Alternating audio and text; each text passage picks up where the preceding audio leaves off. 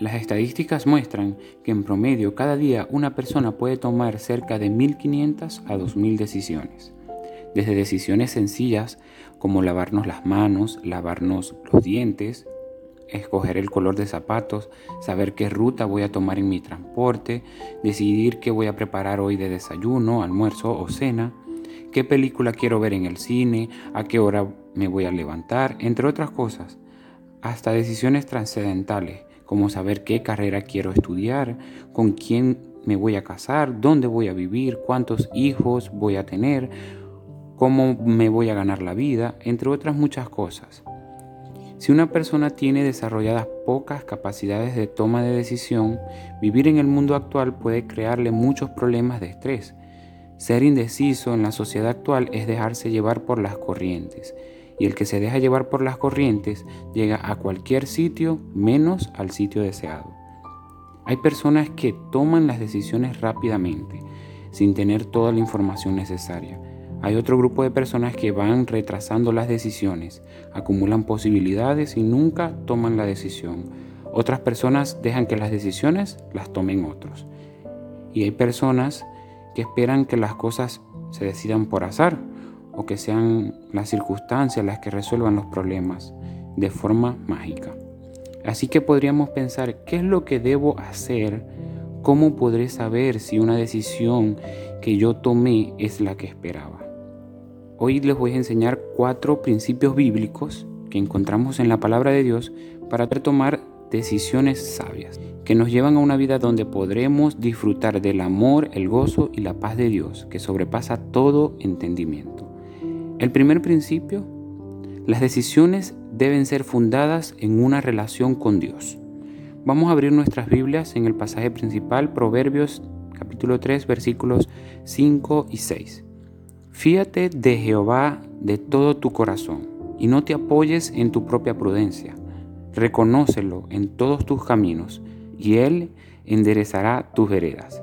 Observemos que el escritor de Proverbios nos dice, fíate de Jehová ¿Qué quiere decir esto? Que tengamos una fuerte dependencia de algo o alguien, y en este caso, de Dios.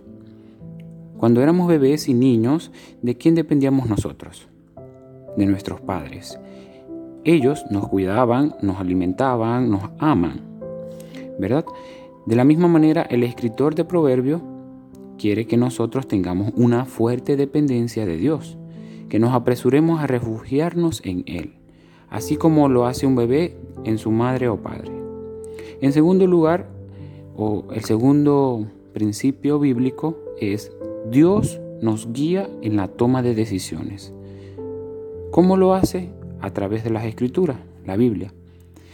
Vamos a nuestras Biblias en 2 de Timoteo 3, 16 y 17, donde dice la palabra, toda la escritura es inspirada por Dios y útil para enseñar, para redarguir, para corregir, para instruir en justicia, a fin de que el hombre de Dios sea perfecto, enteramente preparado para toda buena obra. Quiero que nos centremos en que la palabra de Dios, además de ser inspirada por Él, es útil para qué? Para enseñar, para redarguir, es decir, nos hace ver lo que está mal en nosotros para corregir y para instruir en justicia. ¿Cómo más nos puede guiar Dios en la toma de decisiones? Número uno, a través de la oración.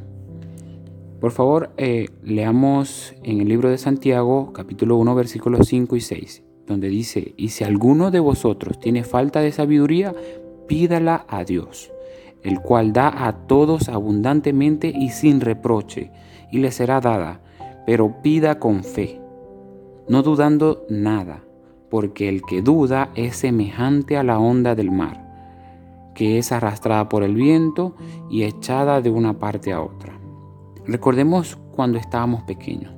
¿Cuál era nuestra actitud a la hora de pedir algo a nuestros padres terrenales? O los que son padres, ¿recuerdan cuando sus hijos les piden algo? Por ejemplo, un permiso, un juguete o un dulce. La actitud del niño o de nosotros, recuerdo yo, era de completa súplica. Les rogaba a mis padres por ese juguete, incluso me volvía intenso por completo. Y esto es lo que Santiago nos está diciendo aquí en estos pasajes. Nuestra actitud frente a Dios debe ser como la de un niño que le suplica y ruega a su padre, ya no por un juguete, sino por sabiduría. Y esta sabiduría, es decir, la habilidad de ordenar los principios y mandatos de Dios para aplicarlos con inteligencia espiritual en mi vida, definitivamente me guiará a la toma de decisiones. Por supuesto, es muy importante reconocer que la mejor manera de pedir a Dios de su sabiduría es aceptando que en primer lugar carezco de ella. En segundo lugar, debo hacerlo en una completa actitud de súplica y ruego. Y en tercer lugar, debo hacerlo con fe, una fe con profunda convicción, sin dudar y creyendo que será hecho. Si lo hacemos de esta manera, Dios nos concederá con simplicidad y abundancia de su sabiduría. ¿Y para qué? Para afrontar las pruebas, tentaciones y decisiones diarias de nuestras vidas.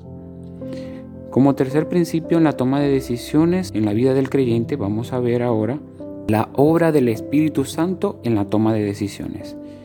Vamos por favor al Evangelio de Juan, capítulo 14, versículo 26 donde nos enseña tu palabra, más el consolador, el Espíritu Santo, a quien el Padre enviará en mi nombre, Él os enseñará todas las cosas y os recordará todo lo que yo os he dicho. En el griego, la palabra consolador significa llamado al lado de uno, en ayuda de uno o en otras palabras, un ayudador, un intercesor, que está a mi lado brindándome ayuda.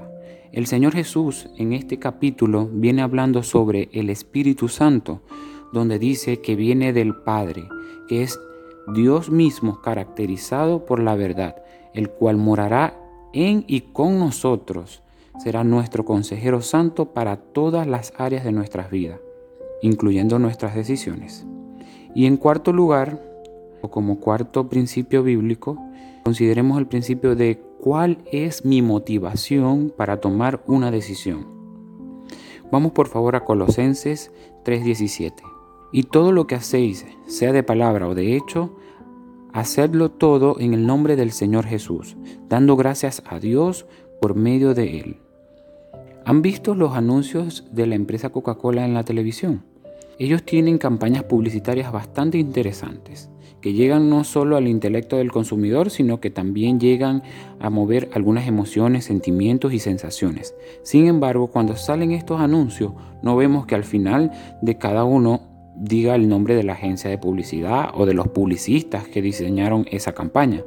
Solo vemos el nombre de la marca Coca-Cola. Las personas que trabajan allí hacen una buena labor en nombre de la empresa, a pesar de que no reciben un reconocimiento público por ello. Y los consumidores decimos Qué bonita las campañas de Coca-Cola, mas no del publicista que la diseñó. Esto es lo que Pablo nos dice en este pasaje, que todo lo que hablemos o digamos y todas nuestras acciones incluidas, las decisiones que tomemos, las hagamos todas en el nombre de quién. Así es en el nombre de quien representamos. Aunque no recibamos un reconocimiento público como estos publicistas, aunque pasen desapercibidas para la sociedad nuestras palabras y acciones, por pequeñas que sean, tengamos muy presente que debemos en el nombre del Señor Jesús, además, todas las cosas que yo haga al final del versículo señala que debemos hacerlas dando gracias a Dios por medio de nuestro Señor Jesús. A manera de resumen y de recordatorio para tenerlo presente en nuestras vidas al momento de tomar cualquier decisión importante. Los cuatro principios de lo que hemos hablado hoy son, el número uno, las decisiones deben ser fundadas en una relación con Dios, confiar y depender de Él, no en mí, reconocerlo en todos mis caminos. Número dos, Dios nos guía en la toma de decisiones por medio de su palabra y por medio de la oración. Número 3. La obra del Espíritu Santo en la toma de decisiones. El Espíritu Santo es nuestro intercesor y ayudador, nuestro consejero santo, directamente proporcional en la medida que yo esté dispuesto a que Él tome el control de mi vida. Y número 4. ¿Cuál es mi motivación para tomar una decisión?